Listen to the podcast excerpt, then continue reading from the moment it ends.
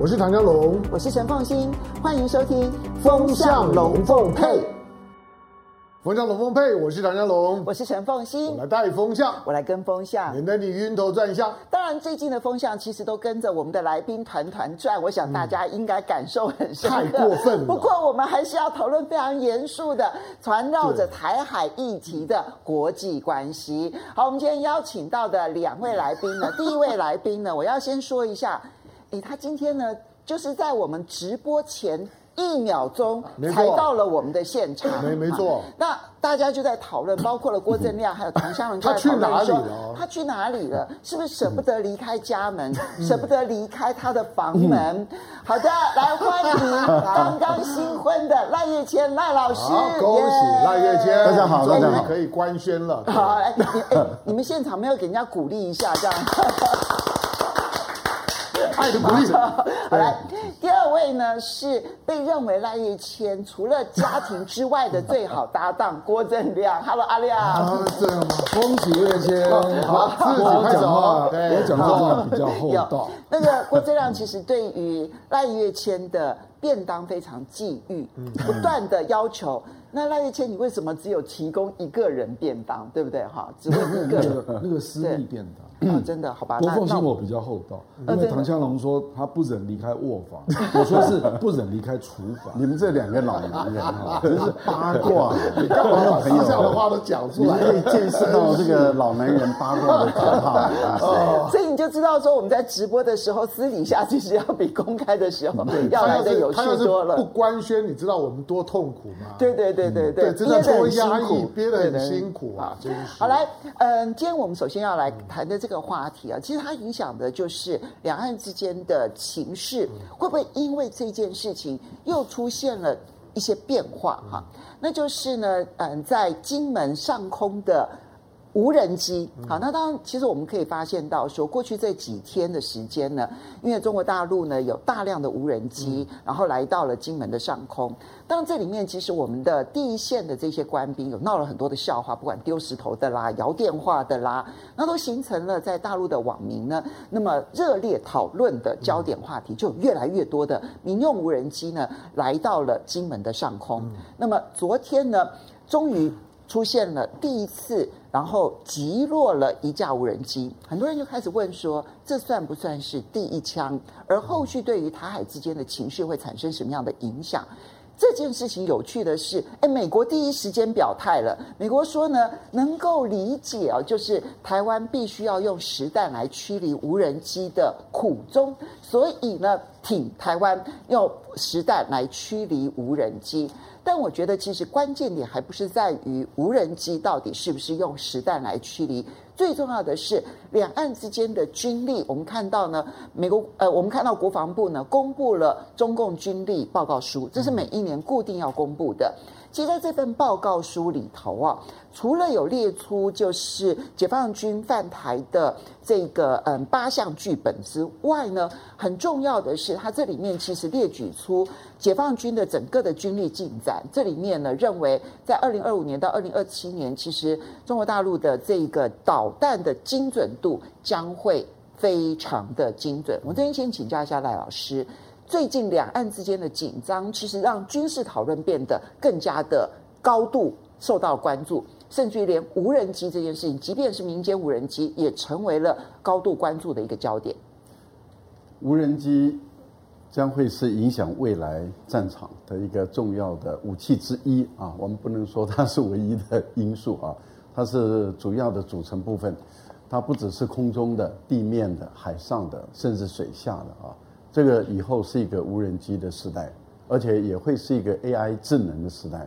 这个很早以前我们就已经预估到这个一定会发生的事情。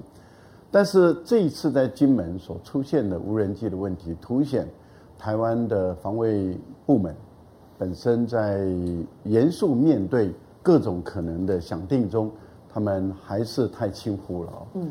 呃，两岸的关系紧张不是现在，事实上是从蔡英文上台以后，啊，这个维持现状就是当时在竞选期间，马英九跟习近平在新加坡确立了九二共识，而蔡英文那时候在选举期间，他承诺要维持现状，所以大家合理的解释，因为时间点是两位领导人宣布九二共识是两岸共同的政治基础的时候，蔡英文刚好就在选举期间，他说我的主张是维持现状，那很明显的他赢的选举，他就撕毁了这个九二共识。第二任的时候就大拉拉的完全是否认的九二共识，否认的一个中国原则等等，他都全部都不甩了。嗯，那在这个情形下的时候，其实两岸关系在政治方面就比较紧张了，经济方面还没有问题。嗯，可是从美国开始在不断的打台湾牌以后，呃，我们看到军事的紧张关系一直在升高，防空识别区不再存在了。嗯，那到裴洛西来了以后，台海中线的默契也就不再存在了。已经到那么的紧张的局势下，多次的大陆的无人机已经进入。东引岛的上空，嗯，这个我想几个月前大家都已经看到了。对，在那样的一个情形下，大陆等于是已经释放出一个动作，也就是说，在我们的前线，无人机会时常进入台湾的空域，会进入这个军事区。为什么东引那么重要？我在那个地方服务过，那个地方整个岛其实就是一个军事区，跟金门就不太一样哦。金门，你还有哨守，那一般的平民百姓住的面积很大，所以还可以分为就是军用区跟民用区之间。可是东引岛是没有办法分军用跟民用，它整个岛就是军用区。那大陆的无人机进入了这个整个东引岛的时候，其实已经在告诉你说它会进入军用区了。可是，在那个时候，台湾的防卫司令部。完全没有把它当做一件重要的事，也就是没有建立一个 SOP 标准的作业程序。我们都知道军人他很简单，当然复杂也很复杂。可是我们说在第一线执行勤务的军人，其实他很简单，就是他是一个命令一个动作，对，一个准则一个教案，然后他以之根据准则教案来反映形式，所以。在当时的台湾的防卫部门，其实早就应该要告诉我们的军人说：你你在你的军事区域的上空，如果发现有不明飞行器，你该怎么做？嗯，那你该怎么做？要辨识它是军用的还是民用的？如果是民用的，辨识是我方的还是他方的，也就是第三方的，你还要再辨识它是。攻击性的还是非攻击性的？它是刺探你军情的还是非刺探你军情的？还有你本身要能够辨识它的机种，你本身要配给它必要的设施。为什么我们会这样说？我举个例子，我以前在炮兵服务，我们本身怎么样辨识一些啊不明的船舰？我们通常有一种望远镜，我们的望远镜上面有刻画，那个刻画里面你就会看到说，哎，这是可能是什么船只？什么船只？我们一放上去以后，我们就会看到那个刻画中，在你的范围内是属于什么样的情形。所以用仪器来辅助，根本不需要你脑袋来辨识。是不是？因为我们没有办法用脑袋。对。我们在哨所旁边都有一个图表。那个图表是根据我们一直累积，而且要不断的更新。例如说新的武器装备、新的船只，然后那个船只是什么形状，在多少距离它是什么形状，那么代表它可能是哪一方的船只。那都是已经很多年前的这种装备，都已经可以做到这样子了。那现在当然，其实你用那种电脑 AI 的方式去判读，应该是可以更新到更好，对不对？是的，也就是说，你的电脑板上、你的平板上面，它都可以反映出。所以你一看，你就应该可以判断出它是什么样的反应。然后问题就在于，你看我们的防卫部门没有给，没有把这种新的、已经出现的新生的事物，把它纳入它的教案总则。然后他的这些司令部的人，或者是防卫部的人，也没有把它当做一件事，然后也没有认真的来研究，然后应该给他什么设备，应该告诉他，例如说你一开始发现的时候，你要警告。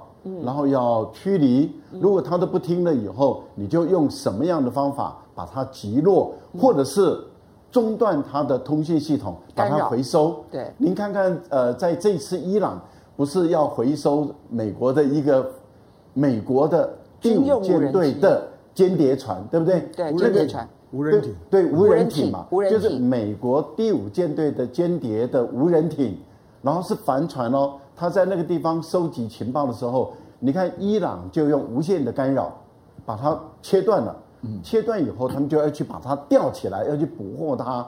美国一发现他们的那个无人艇啊被切断以后，赶快直升机也过去，快艇也过去。后来对峙了一段时间，伊朗就算了，放回去。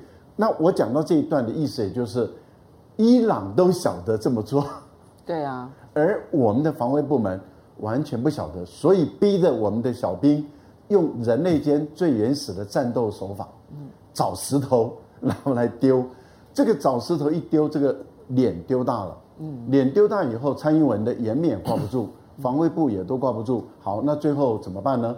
才建立这些标准的程序。可是标准的程序，你配备还没送上去啊，那就当然就告诉你说，那你驱离警告枪啊，这个都无效以后，你就用实弹把它打下来。可是不要忘了，因为它是民用的无人机，问题不大。可是如果是军用的呢？嗯，军用的不会贴那么近啊，嗯，军用的不会贴那么近，而且军用的它很多的时候它是喷射的、涡轮的，它速度很快的。嗯，那如果说你今天去攻击军用的情形下的时候，那它本身可不可以，可不可以自动的做反应？嗯、那如果它自动的自动的做反应，那是不是一种升级就升高了？嗯、就你会不会跟得上速度？这是一个考量，对不对？是，所以我才会忧虑这部分。然后第二个是会不会升高局势？是，这是第二个考量，因为它可能会就是自动配备反击。而它的自动配备反击就变成了有第一级有第二级了。是，嗯，那会不会两边的军事突然间骤然升高了？嗯，那这个时候你美国你准备好了吗？你的发言人，你确定你准备好了吗？你确定你要站选边站吗？然后我觉得这，所以这些我觉得美国也没准备好，没错，台湾也没准备好，没错。那大陆很明显的就是他们的军方目前来讲是不涉入的。嗯，所以等于是变成是民间在玩。是，那如果他们的军方不呃，假设大陆的官方，例如说厦门市政府不去制止、不去介入，嗯、任由大陆的民间的玩家来玩，嗯，那这个又是一个什么样的情况？没错啊，所以我觉得从这样的一个分析里面，我想观众朋友可以理清楚，就是其实美国也没准备好，台湾也没准备好，然后大陆那边在观望，在看。台湾、美国会有什么样的反应？其实这个都是释放出一些不寻常的讯号。我觉得两岸的关系一定要建立一个能通话的管道。目前来讲，蔡英文真的不合格。好李登辉都还会建立对话的管道。对啊。那那老师刚刚提到了一个重点，就是当你台湾要把政治情势拉那么高，而美国也要把。打台湾牌，然后把局势的紧紧张程度拉得这么高，但对不起，你们军事上面一点准备都没有啊！所以你不要讲说说大陆的解放军的动作，你不知道如何去应对。不管是这个航空识别区没有了，然后这个海峡中线没有了，你无法去应对它。其实你就连民间的玩家来看你闹笑话这件事情，你都不知道该如何应对，你就知道说。政治把它拉得很高，但军事完全没有去配备的这样的一个情况之下，有多么的危险。可是另外一方面，我们看到，嗯，这样其实呃，法国的媒体哦所透露出来的是，其实中国大陆现在呢，他做的全方位的准备，不是只有军事上面的哦，甚至于包括了情报战这件事情上面，他们也开始预做准备。我们看到这个法国媒体揭露说，北京其实已经派出了情报团。开始在欧洲一一的去收集情报，就是如果今天中国大陆来跟这个呃台海之间发生战争的话，那么到底欧洲对于中国大陆的制裁可能会做到什么样子的程度？会不会像是俄罗斯跟乌克兰的这个乌克兰战争当中呢，去制裁俄罗斯一样的等级？那那个时候他们可能内部在做的一些演练就会不一样了，所以。如果你从这个角度来看的话，已经不只是军事准备了，就是全面性的金融准备、经济准备、贸易准备，其实都在全面的展开。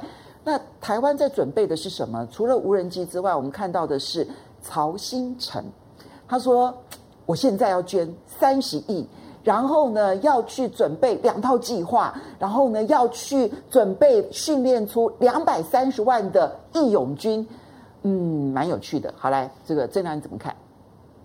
不，他这个根本就不可行嘛，大家都知道。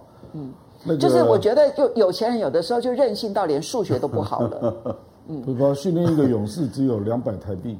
嗯、坦白讲，我当过奥会的常委啊，我们训练一个射击的选手，累积的经费至少超过一千万台币。哦，一位啊，一位。哦，那个累积的经费了啊，包括他的心态的调整，各种变数的考虑等等啊。狙击手是很贵的训练，嗯嗯，然后他神射手随便一讲就三十万，嗯哦，这个 我实在是无法评论了啊。嗯，那请问枪支如何取得？对啊，哦，那你跟国防部跟后训中心是什么关系？嗯，这个完全都没有计划嘛，这没有办法评论啦。而且钱到底捐到哪里？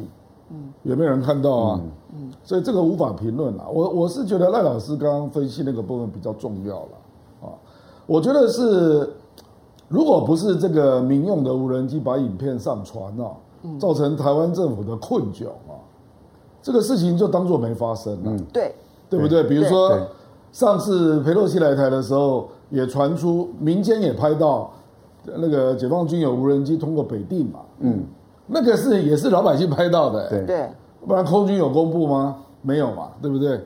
那因为那个时候并没有所谓那个那个无人机，我觉得就比这一次。思雨拍到那个要好一点一点，哦，那个我怀疑可能真的是军用，军用，所以基本上掌握不住了啊，大家就很快的就经过了，那可是就刚好被一个我们老百姓拍到，拍到，那那个时候为什么没有大惊小怪？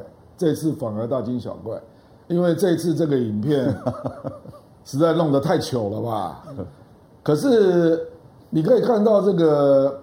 民进党政府事实上是经过了六天左右，嗯，才开始做回应。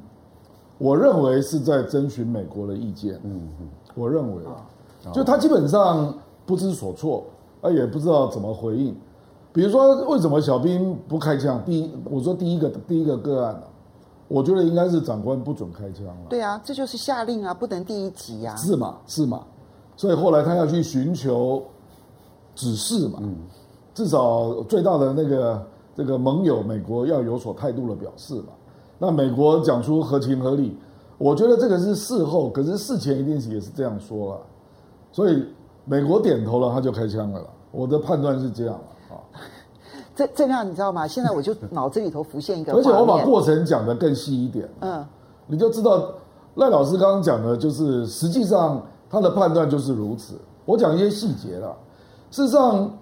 得到这个指示，小兵要开枪嘛，结果发现打不到，结果紧急从台湾陆军调两个神枪手过去，嗯，才把他打下来。所以，如果不是派了两个神枪手去，还打不到，打不到。那我再跟你讲，可是民间的无人机其实很慢。放心，你不要以为那个很容易，对空射击很难，那个很难度很高的，真的很难。那个是移动的目标，对，移动的，而且速度也不是很慢。是。那没有从这个案例，我们就知道曹新成的那三十亿多么不切实际。是吧？那我再跟你讲，还有一个状况，就是他们就说，那以后怎么办呢？所以是不是各个哨所都要配置干扰器嘛？嗯，就刚刚赖老师讲的，所以你至少要干扰它的电波，构成一个电子围篱等等。对，结果发现也没有啊，结果就紧急从空军这边调派一些干扰器送到前线。那据我了解，目前还是不够。嗯。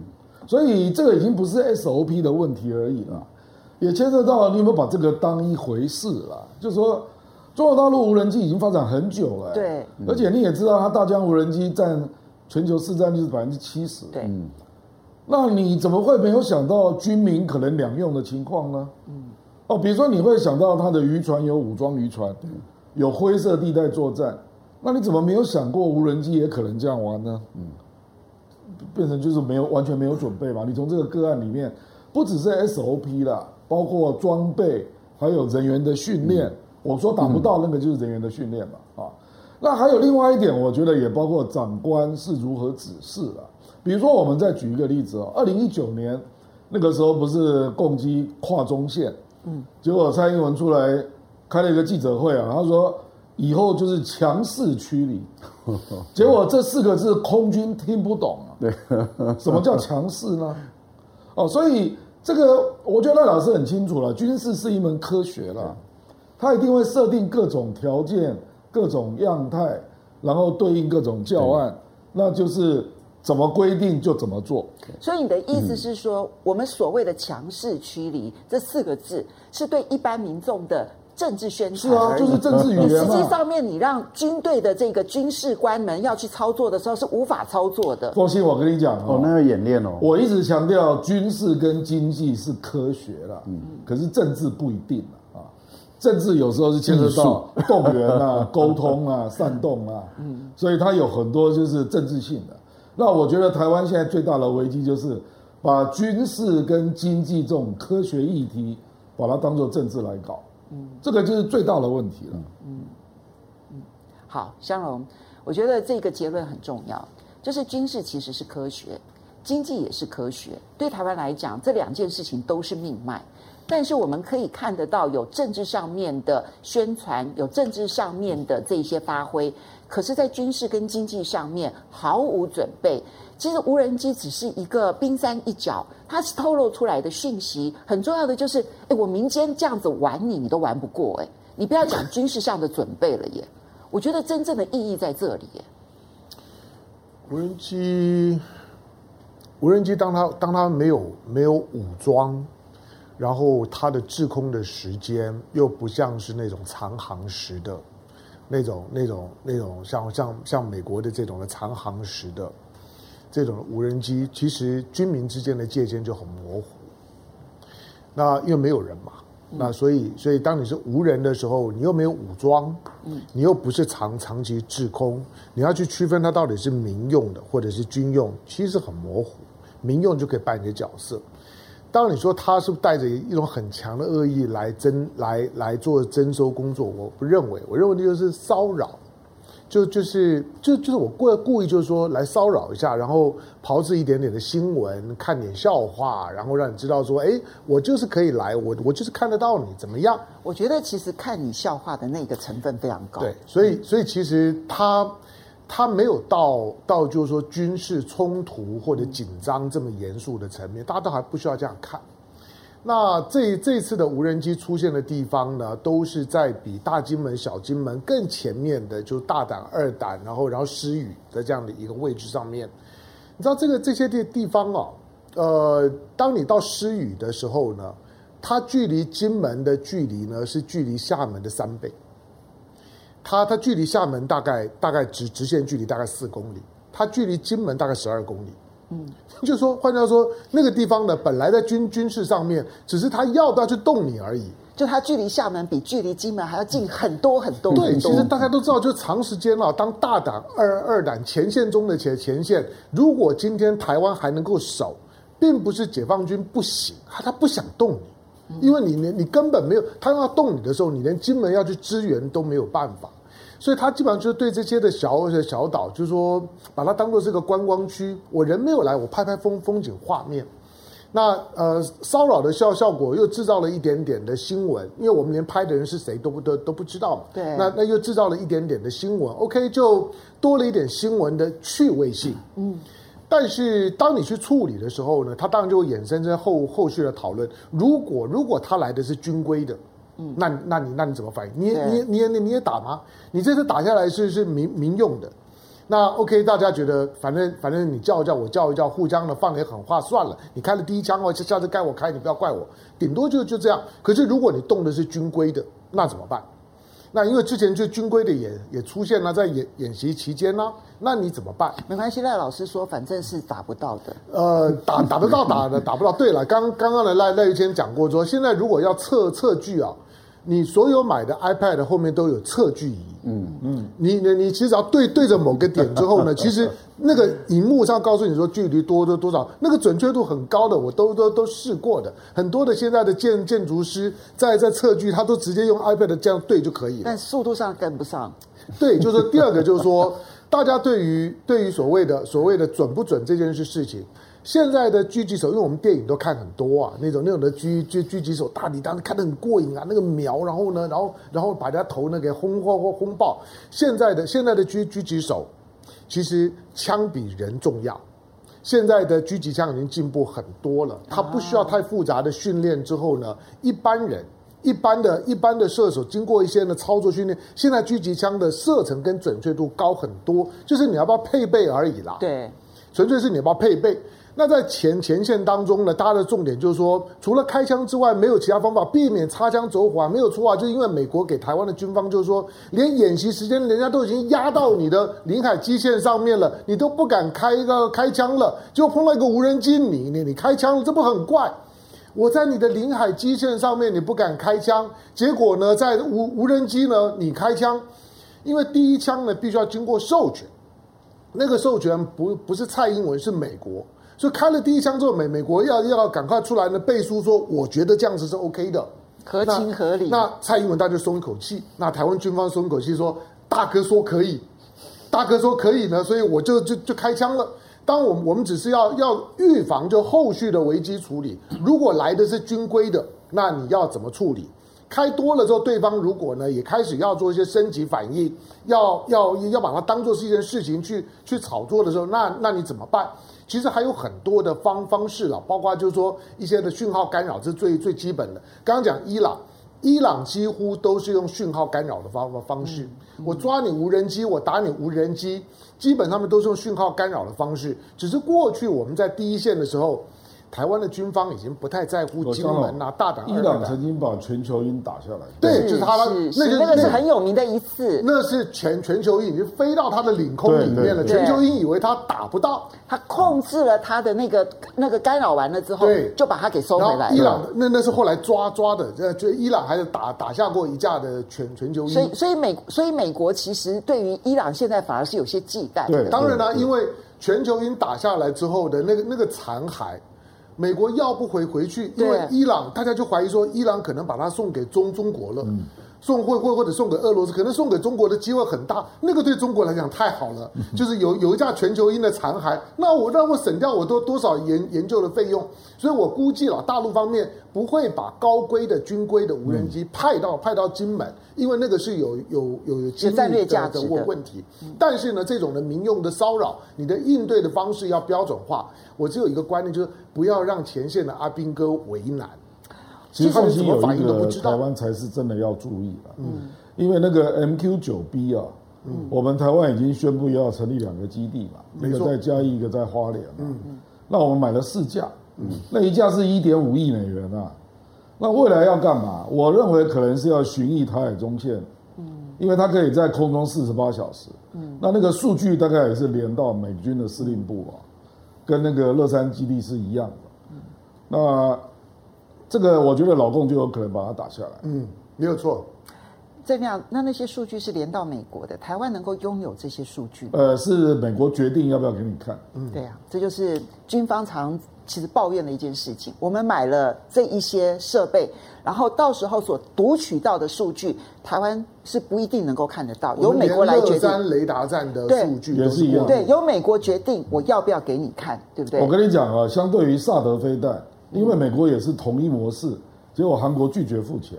你就知道说这个情况差别非常的大。嗯、不过刚刚其实你们在这边讲的过程当中，我脑子里头就浮现了一个影像，这样子，你看到那些前线的阿兵哥们真的很可怜，这样子摇电话，然后请示，结果他的长官再往上请示，然后他的长官再往上请示，到最后总统府要去跟美国老大哥去请示完了之后，才能层层下达说好的，你可以开第一枪了。这就是其实那真实的画面是这样子的一个连接。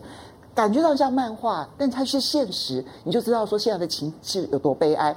我们先谢谢几位好朋友啊，然后苏丽，谢谢你的抖内，他要恭喜赖老师。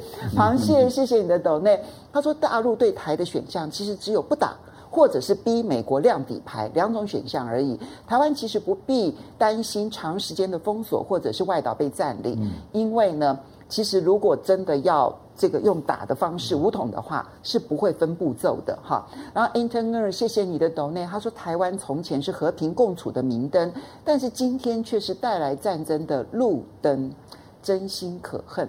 这句话我会记在心里，我真的感受也很深刻。非常谢谢你啊。然后 Eric K，谢谢你的 donate。他说最近每一天都被赖老师跟玉琴姐的视频，闪到近视加深，各自抖内以表祝福。然后亮哥除了多才多艺之外呢，当月老也这么厉害，佩服 佩服。我的我的我的手机啊，每天都大量的被推推送进来，赖赖月谦，赖月谦跟玉琴，对，大量的推送，烦都烦死了，删都删不完啊！看到那个闪灯了没有？好，康听康听照，谢谢你的抖内。他说赖老师最近要多听亮哥的话哦，多吃维他命跟补品哦。那因为呢，最近他在他偶尔有看到你打呵欠哦，你最近太累喽。那只是说他不会说是你这个呃，他不是老男人，他会说你只是做便当太累了。好，开心样，谢谢你的抖内。好，恭喜赖教授、亮哥、香龙、凤心好。请问如果两岸持续的紧张，而不幸的导致大陆人民对台湾非常反感，大陆会不会趁机会可能组成一个高科技的民兵，像无人机民兵或者网络军民兵的战略来骚扰，来把这个骚扰的力度强度呢增强？这样其实大陆就可能不用解放军就可以进逼台湾了哈。当然是有可能，但是可能。整个的动作他们会有规划的，我觉得这个后续可以再观察。Phoenix 廖，谢谢你的抖内，他提到说，如果台湾政策法是美国跟台湾改写现况，未来几年有没有机会看到某一些离岛进行公投来脱离台湾呢？他们的名义可以打的是爱台湾、护家园，行动的方式是民主，这样对台湾的羞辱其实反而可能更强大的哈。这个对金门马祖来讲啊，我觉得他们确实感受上面会非常非常的强烈。不过刚刚呢，郑亮讲了一句话，他说政治其实不是科学的，但是呢，军事跟经济是科学的，但是政治常常用非科学的方式去干扰政治跟经济。我们接下来就来看这个经济议题。现在呢，美国已经下令了，美国政府下令说，诶，为了国家军事安全的需要，所以呢，禁止辉达、NVIDIA 跟超微把他们的高阶晶片，就是包括了绘图晶片，还有高速运算晶片呢，那么出口到中国大陆、俄罗斯还有香港。当然，他给了辉达一年的缓冲期，但这件事情其实影响的不是只有昨只有。这个这个辉达的股价，辉达的股价就昨天呢继续的大跌了将近八个百分点啊，对台湾包括了台积电还有相关的产业影响也是非常的大的。那么不只是如此哦，还有包括了就是我们看到这个这个这个嗯这个中国大陆当然反应非常的激烈，就是说一天到晚搞科技霸权终将会失败。然后另外一方面呢，Chip Four 就是。这个晶片的四方联盟呢，现在的预备会议也要延到九月中旬。这背后当然跟韩国不断的游说有很大的关系。所以赖老师，你怎么去看这一个半导体不断的升高的这一个科技战？我觉得美国采用这个高科技的限制、禁运、封锁来遏制中国大陆的发展，对美国的政客来说，他们觉得是有效的啊。可是你要看一下过去的历史。如果是有效的话，那中国大陆不应该发展出太空科学，嗯，也不可能发展出啊现在的这种高铁，也不可能发展出 C 九幺九，啊，也就是说，你看到现在中国大陆有很多科技的发展，其实它全部都是被美国所禁运的，美国一直禁禁止它所有的盟国，甚至包括前苏联跟后俄罗斯在内，都不能够把太空科学。的技术移转给中国大陆，嗯，可是你想想看，在没有这一些太空强国的帮助下，中国大陆的太空科学发展起来，这里面其实包括了俄罗斯哦，是，就俄罗斯其实也是被要求不能够跟中国大陆合作，是的，俄罗斯也没有提供给中国大陆所需要的所有的知识，而中国大陆自己能够发展起来，嗯，当初高铁不也是如此吗？嗯，其实连我们讲的飞机的大发动机不是也是如此吗？我我我要传达的一个概念是，我觉得以我们中国人来讲呢，因为我觉得这是跟我们的文化有关。中华文化啊，几千年来，尤其是从汉朝以后到现在，其实中中华文化中的读书人有一个以天下兴亡为己任的这种个性。也就是说，当国家需要的时候，我觉得中国人的读书人就会挺身而出。这是在历代历代的朝代里面，这些儒家文化培养出来的人都有这个硬骨气，所以才会有钱学森，啊，那么排除万难，从美国想方设法的回到中国，然后在最艰难的环境中，把中国的这个火箭的太空的知识建立起来，还有这些伟大的数学家。我个人认为，以美国这样做法的时候，会激起中国更多的海外的这些知识分子，他们会看不下去。还有中国本土本身在中国大陆工作的这些知识分子，我觉得他们会知道，他们现在要承担历史的使命来了。我觉得当他们站起来的时候，他们的工作是不分昼夜的。欧美人他们很难三班制来工作，而中国的科学家可以三班制来工作。也就是说，研究是不停止，人员可以休息，可以轮班。但是，我觉得在这样的一个情形下的时候，你美国的这种各种卡脖子啦，或是限制的这种做法，最终都会被中国的科学家的智慧所突破。我个人认为，经费够，再给他时间，人才是充沛的，而且会有更多的人才从海外回来。我觉得目前来讲，你看麻省理工学院的那个教授。陈刚吧，应该是。嗯，我觉得他在释放出一些讯息。我相信他现在被管制，不能够回到中国大陆来。嗯，但是我觉得他一直不停的释放讯息，说他在这段时间内受到多大的侮辱，受到多大的屈辱。因为那也是事实。他对他再也不可能为美国的联邦政府合作服务，或者提供承接各种研究案。其实他们在释放出各种讯息。我个人的推断。会有更多的海外的这些有骨气的中国人，这些伟大的或是杰出的科学家，我觉得他们会陆陆续续的想方设法的回到中国大陆。那现在的情况是，你美国要不要违反人权，然后再定一些法律，或是用法律去监控那些在美国工作的科学家，他离开他的工作点，回到他的祖国去？我觉得目前来讲，美国的这些做法，基本上来讲达不到它的效果。嗯，很快的时间，我个人认为一定会有突破，所以那些方法是没有用的了。好，其实这样这件事情啊，其实全世界在高度关注的就是这一类的禁止卡脖子，到底能不能阻遏中国的这一方面的晶片发展？有两种说法，一种说法说，哎呀，你的太空科学这件事情哦，因为你的唯一买家就是政府，所以呢，你其实，在没有你你有唯一买家支持的情况之下，你的太空科学可以发展。这件事情呢，可能没办法复制在半导体，因为呢，半导体其中就有市场竞争，你一旦市场影响下去的话，你输了就是输了，好，这是一种说法。另外一种说法，其实我看到《纽约时报》呢，最近他也访问了一些半导体的分析师，他们认为，其实这一类的阻遏，其结果就是逼死中国大陆，它必须要扶持自己所有的高阶晶片的这些从 IC 设计一直到 IP，好，就前面的最高的这一个所有的这些设计。那如果是这个样子的话，你反而会使得。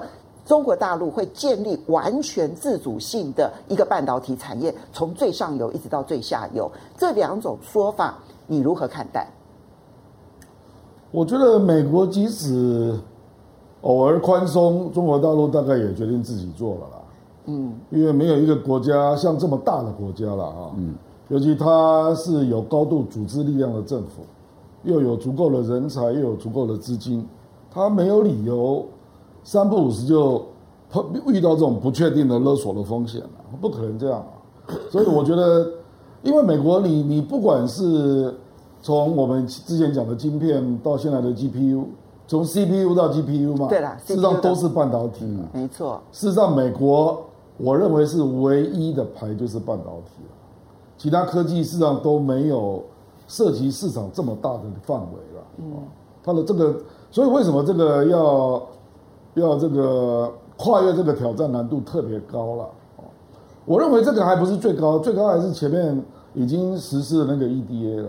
嗯，我认为 EDA 难度是最高的啦。嗯，这个 GPU 事实上是这样啦，事实上它也是针对下一个制程啊，就是 MI 二五零嘛。对，那 MI 一百事实上。我们我觉得那基本上已经快要接近成熟制程。你说超维的那个部分？对，所以他也知道他挡不住了。那现在市场上事实上大部分都是 MI 一百啊。嗯。那中国大陆即使现在一年之后断货，它也可以从其他地方买到了，所以这个封不住了。嗯。最重要是下一个世代 MI 二百二二五零了啊。嗯。那这个会影响到我们讲的就是图形晶片嘛。那这个要影响的就是人工智能了。嗯。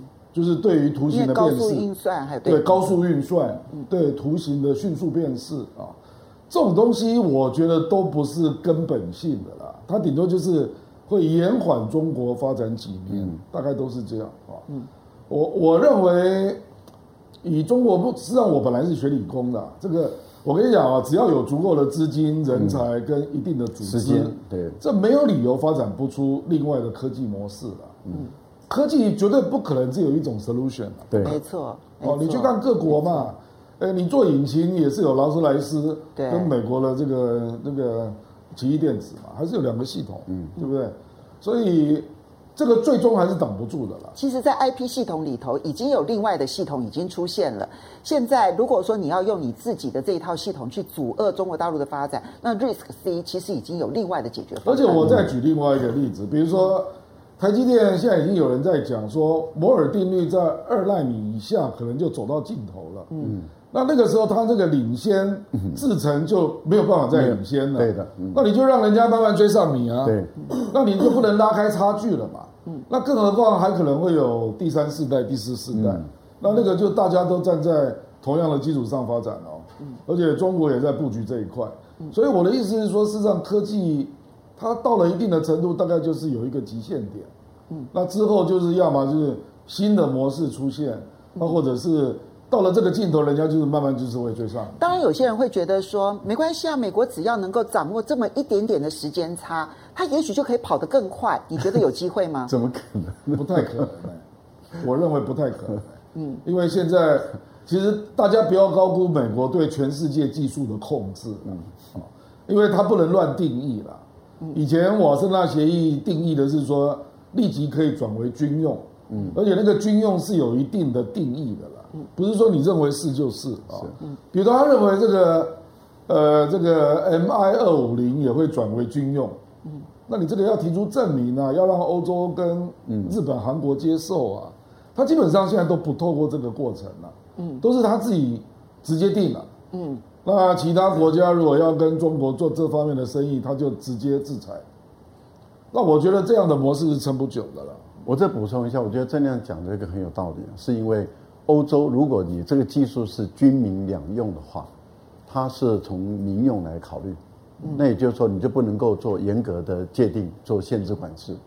那所以在欧洲的国家来说的话，一定是纯军事用而不能够作为民用的时候，它才是作为限制那个出口管制品。但是对美国来讲，是从军队的角度，就是军民两用，只要涉及军，它就做限制。所以我觉得这样讲的，在这点上。就是欧洲跟美国的步调不会一致。好，不过我这边很快的请教两位啊，你们刚刚讲说欧洲跟它的步调不一定一致，但问题是在半导体这个产业当中，嗯、其实欧洲所占的分量其实是不够的。对，所以欧洲可以跟美国对抗，但是欧洲在这件事情上面，它不需要，因为跟它的影响度不高。真正有影响的，其实是台湾跟韩国。韩国现在就在跟美国 argue。你不行，你不能这样子限制我的发展，因为市场在中国大陆。嗯、但是他可以牢牢的掌握台湾呢、啊，台湾在这件事情上面完全不反抗，嗯、然后呢，全面性的配合，这才是关键之所在。啊、这是美国能够为所欲为的地方啊。周信，我跟你讲啊，我看大陆的很多人在分析这个问题，他们基本上都把台积电当做美国公司了。嗯。嗯，可他们对三星跟 SK 海力士，我跟你讲，这两家公司的外资都不到三成啊。嗯。台积电超过七成呢、欸，对呀、啊，所以基本上大陆也知道这个问题，就是台积电就是美国企业嗯，是没有办法，而且以台湾这么依赖美国的情况下是没有筹码的，对，而且你要知道台积电做的是逻辑晶片，对，逻辑晶片是见得到演算的，对，它直接关联到人工智能跟五 G 嘛，对，那韩国那个是记忆晶片嘛，记忆晶片基本上是被动的，嗯。所以美国坦白说了，焦点是放在台湾了。是啊，所以台湾就高。所以对韩国可能会睁一只眼闭一只眼。所以我们用自毁式的方式去配合美国，就这样。目前就是如此啊。向龙怎么去看这件事情？没有，就因为这种科科技的东西，让我我我不太懂啊，我只能够做一般性的理解。就第一个就是说。我们在过去对于所谓的军用跟民用科科技啊，那种高科技出口管制的那个漫长阶段，冷战时候的那个思维，在现在的科技领域里面，其实已经都不适用。嗯，那这种的管制其实并没有什么军用民用，它就是一个科技国国家主义。现在就是科技国家主义，只要你这家公公司，你这公司的负责人是美国人，那就听我的。他是国际社会的国际科技界的白色力量在作祟。那因为白人现在仍然仍然居优势，大部分的科技的主导权还是在白人的手里面。那这个白色力量现在在巩固他自己最后的影影响力，没有错。从逻逻辑上面来讲，今天不管你对于对中国，中国中国毕竟它广泛的就是说产业跟科技的基础，比苏联比俄罗斯要强大太多太多。可是。我能够挡你一年就挡一年啊，我挡两年就就挡挡两年啊。我们都知道半导体差差半年就就差非常多啊。我如果可以挡你个三三年的话呢，对他来来讲，保持他的竞争力跟影响力还是呢很有贡献。你看到现在美在在国国际太空站，现在俄罗斯说要退出，可是国国国际太空站在支援的是是谁？支援的是是是是 Tesla，支支援的是是马斯克的猎鹰九号跟波音。你你说他他是民民用的吗？不，他他他已经基本上面太空站未来就、啊、就是靠他们支支援啦、啊。对，今天当乌克兰战场上面呢需要去追追踪俄罗斯，就要定位的时候，当我的精准打击不够需要定位的时候，或者干扰的时候，谁帮我忙？是马斯克帮帮我忙。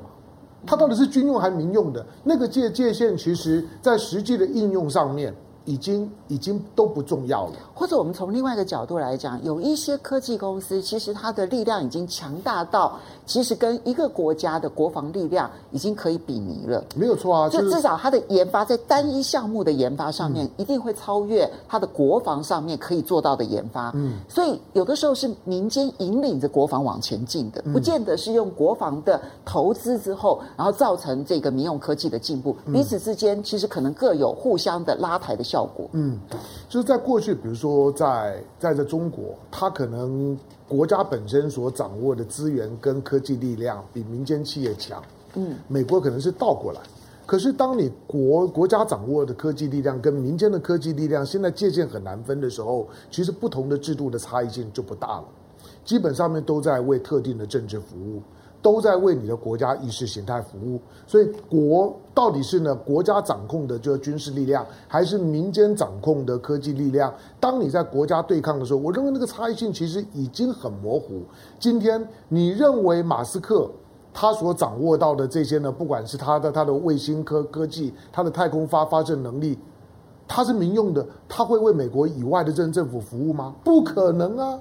没有可能，你顶多他帮你发发射卫卫星而已，你付钱，商业会帮你发发射。真的需要需要做一些军事资源的时候，他有可能为其他的政府服务，不可能的，他就是美国的国家科技掌控的一部分。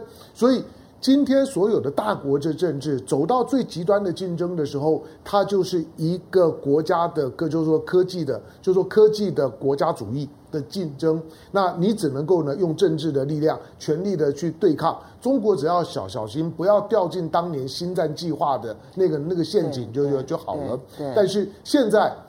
我觉得中美来讲，美国呢现在都已经准备要从这个重新的回月球了，中国也准备要重新回月月球了。我觉得对于这些大国来来讲，下一场的战争可能是在月球，而不是在地球。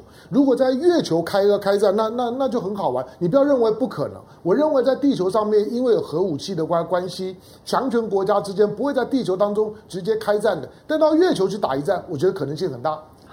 当然，半导体呢所掀起的科技战呢、它这里面有一个关键角色是台湾，所以我觉得台湾特别关心。一方面，本来中美之间的任何竞争，它都会牵涉到台湾；二方面呢，是因为终究半导体对台湾来讲是极为重要的产业。大家我们现在在全世界有竞争力的，就只剩下半导体。那这里面当然是以台积电为首。台积电百分之九十的这个先进制程呢，其实依赖的都是台积电。这就是台积电现在呢 这个怀璧其罪的地方。我觉得刚刚这样讲了一句话，就触动了我一件事情，就是呢，美国可能觉得台积电其实是美积电，嗯，而中国大陆也认为台积电是美积电，只有台湾以为台积电还是台积电。嗯我觉得这是所有关键之所在。对。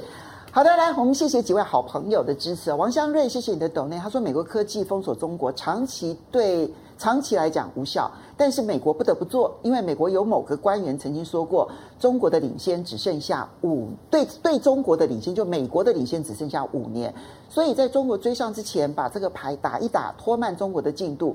美国的问题就在于拖慢了中国，却无法拉大差距。我觉得这个评论还蛮到位的哈。然后 Clubhouse Ring One，谢谢你的 donate，特别恭喜赖老师的。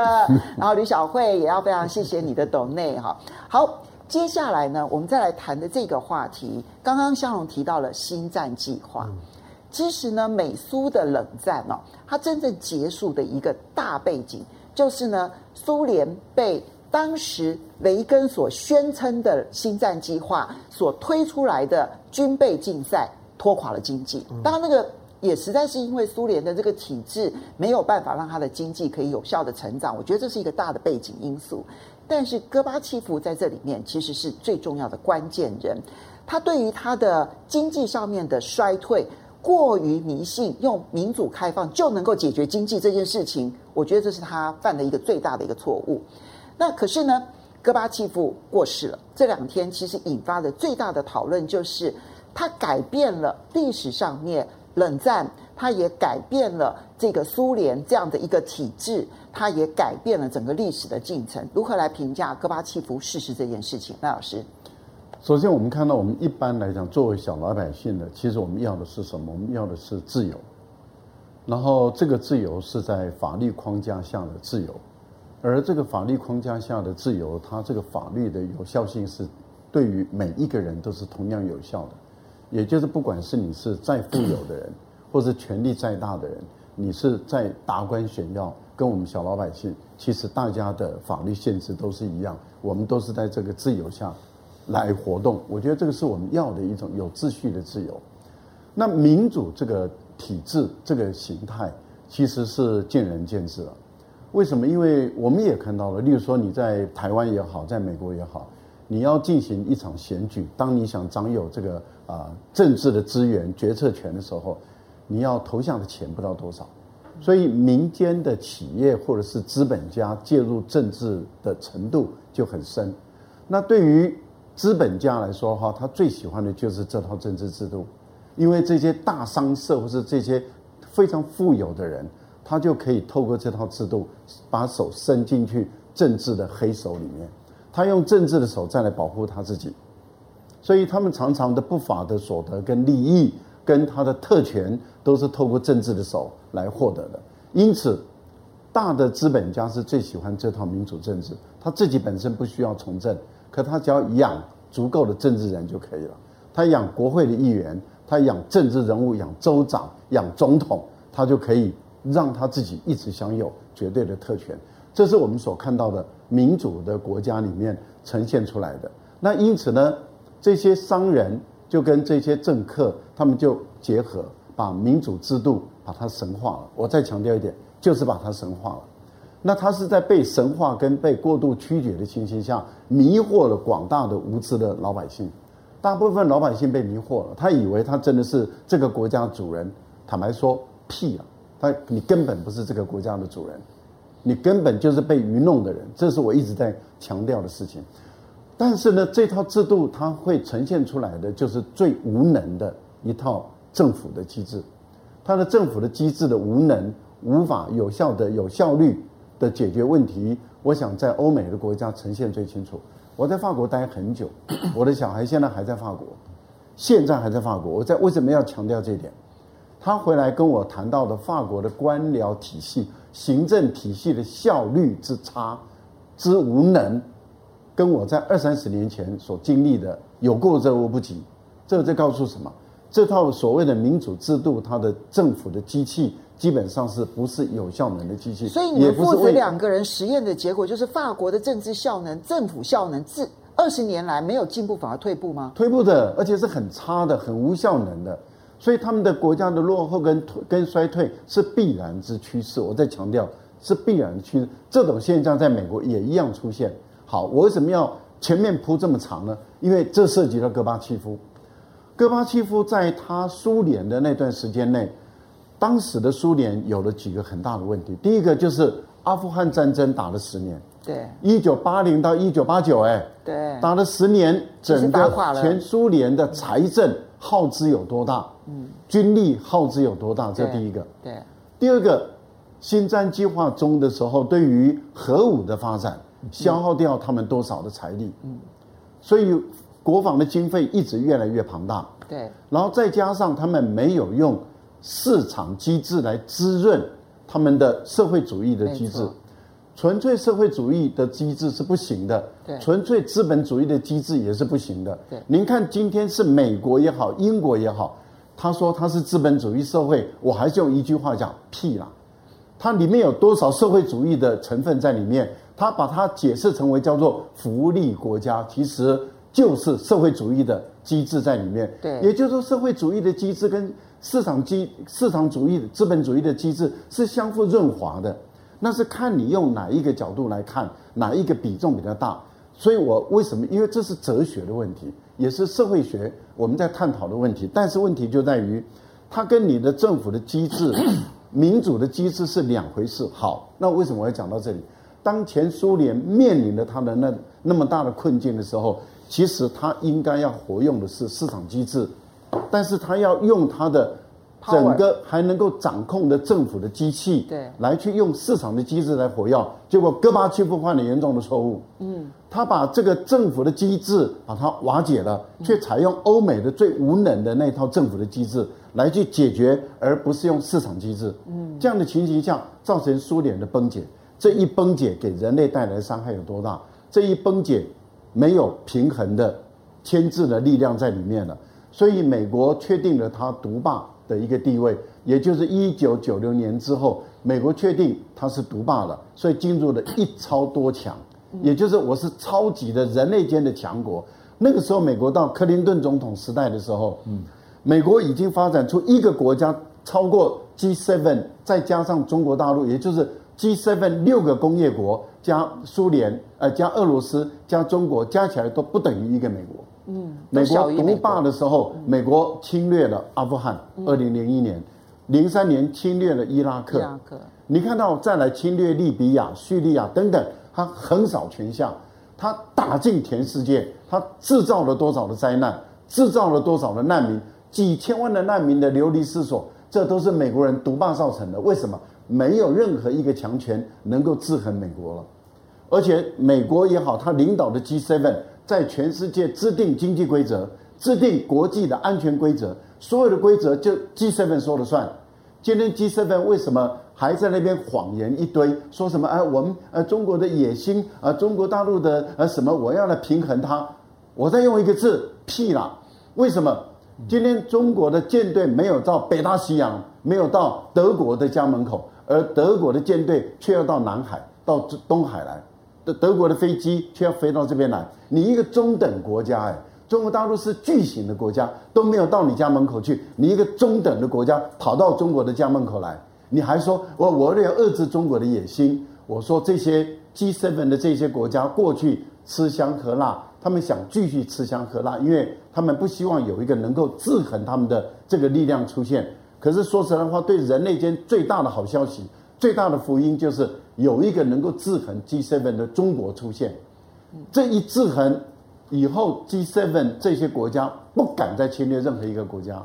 坦白说，目前来讲，大家期待的，所以你会看到为什么东盟的国家、拉丁美洲的国家、非洲的国家、亚洲、南亚的国家，他们为什么越来越紧靠着中国大陆？因为他们知道中国大陆能够制衡 G7 在全世界。制定安全规则，制定经济规则，制定所有的规则。坦白说，这个世界已经不再是 G7 的世界了。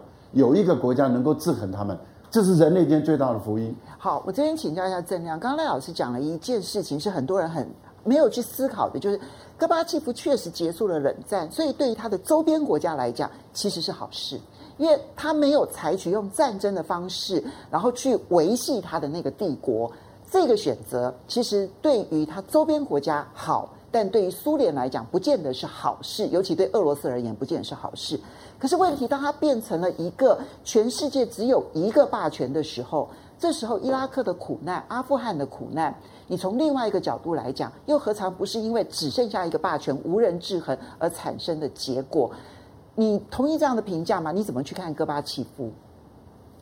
这个英国卫报最近戈巴契夫过世，他写了一篇文章，标题是啊，戈巴契夫在西方国家得到赞扬，在国内得到憎恨啊。那后来我去看一个民调啊，因为戈巴契夫那个戈巴契夫的时代距离现在也大概三十年了，嗯，那结果他们就去比较戈巴契夫跟史达林的民调，你知道吗？在俄罗斯内部吗？嗯，不是，全全世界，全世界啊，对，欧洲。还有这个俄罗斯啊，那斯大林的历史记录大家也记得很清楚嘛，他杀了多少人？对啊，对不对？对啊。结果俄罗斯肯定斯大林的是五十八 percent，然后肯定戈巴契夫的是二十二，然后东欧、欧洲刚好倒过了啊，完全倒过了啊。那今天这个我后来看到张维维写了一篇文章啊，在观察网吧哈，那。他就写了一个文章说，德巴契夫是一个失败者。那他用两个标准，他说一个政治领导人应该用两个标准来衡量啊。第一个，你是不是有实现你的诺言？嗯，就是你所标举的东西了，你有没有做到？这是第一个。嗯，那第二个是你的人民支不支持你？对，而不是外国人民啊，是你的人民有没有支持你啊？对，对，我觉得你要从这个角度看。我觉得邓小平才是真正成功的人吧？对啊，你如果从这个角度看啊，嗯、我的意思就是说啊，事实上，俄罗斯，嗯、事实上坦白讲啊，俄罗斯后来在那个苏联瓦解之后受的灾难啊，嗯、有一些也不是戈巴契夫造成，是叶尔钦造成的。造成的，叶尔钦才造成了寡头资本主义。对，然后 KGB 直接变成黑道嘛。对，这个是他纵容资本主义的结果嘛？这让资本主义在俄罗斯得到猖獗式的发展，是叶尔钦造成的。嗯。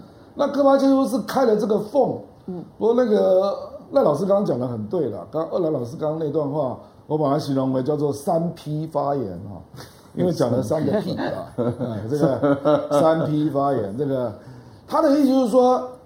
你用政治开放的方式想要解决经济问题，结果政治跟经济两头空啊！对呀，这个方向是错的。你是政治秩序被你自己瓦解了，对，市场问题你也没有解决，没有解决，你没有足够的 power 去解决市场秩序。对嘛？结果你两头空嘛，结果那个右翼就政变嘛，嗯啊，政变你下来，叶尔钦就把你推翻了嘛，没错。那叶尔钦是更激烈的推动市场化嘛。野蛮的资本，那造成了更快速的资源的集聚嘛，贫富不均嘛，这个大家都知道了哈。我这个反正那个赖老师讲的那个三批发言哈，重点就在讲这个一九九一到二零一零年这一段美国独霸的时代，那对全球秩序是造成什么后果？OK，好，夏龙怎么样？做个结论吧，戈巴契夫。就地球上面不应该出现那种就是。一个一个一个失败的国国家，结果我们说他是一个成功的领导，怎么可能？就是戈巴契夫，他之所以会受到国际社会西方国家的赞扬，因为他形同带着苏联投降了，在那个冷战的以冷战战争为名的概念下，他投降了，也证明了美国联中制恶的胜利。你你回想今天的苏联人，他为什么给戈巴契夫这么低的评价？俄罗斯人给他这么低的评价？戈巴契夫所留留下来的九零年代的当时的俄罗斯人的平均寿命呢？男人只有五十七岁。嗯，现在呢？现在好好不容易，最近他们兴高采烈，他们平均男人寿命呢已经来到了六十八岁，增加了十一岁。嗯。你知道那那个五十五十七岁是大部分的男人不用领退休金，因为早在退休金就已经死了，所以俄罗斯根本就没有退休金的负担，因为大部分的工作人口都在退休前就已经死了。俄罗斯是地球上面的第十大经经经济体，第十大经济体，你知道它的人均寿命是地球上面排名第一百一十一名。他的他的人人均寿命是落后国国家的水准，这国家会成功吗？这国家就是在九零年代苏联崩溃之后呢，所所所造成的。他们为什么会会会怀会觉得现在的现在日子还不错？为什么呢？普京呢本身的制度度会会高，除了他看起来呢，让俄让俄罗斯基本上面呢又开始有了向心力之之外，他的酗酒的人口大幅的降低了百分之四十三，嗯嗯，就是大家的寿命也男男人平平均余命呢增加了十一岁，你知道俄罗斯跟乌克兰都一样，就是女远远大于男，就是男人的寿命太短了，我们的我们我们台湾男人的平均余命是七十七岁，我们都都都嫌短了。西班牙的平平均的平均寿命是八十五岁。哦，俄罗斯呢是所有的欧洲国国家里面，除了东欧的少部分国家以外呢，平均因为很低。它是全世界第十大经济体，它的平均寿命这么这么后面，它当然是一个失败国国家。而这个失败，今天如果因为你的敌人赞美你说你是世界的伟伟人，拜托，那那个是我们像我们在在座的几位，我们都生活在那个呢，正是地球上面大政治的时时代。我说那个时代。有好好多当下你耳熟的，美国是雷雷根当选，英国呢是柴契尔当当当选，大陆是邓小平当选，新加坡那个时候有李光耀，日本有中曾跟康弘，你知道德德国带领德国统一的是科尔，嗯，都是你今天叫起来说响当当自号的人物，而最失败的当然是呢，戈巴契夫。你怎么能够跟这些人比？你当然是一个失败的领导人。我补两个数字哈，嗯，戈巴契夫后来有出来选总统，得票率低于一个 percent，当然呢，当然呢。然后另外一个是普京最新的民调是八十二，对。好吧，我们最后谢谢几位啊，比方说丽，谢谢你的抖内，然后那一圈谢谢你的抖内，然后 King One Two Two 谢谢你的抖内，卢明路谢谢你的抖内，Peter J 谢谢你们的抖内，要非常谢谢大家的支持。时间的关系，我一定要跟大家 say 拜拜了，下个礼拜。同一时间再见，Yahoo。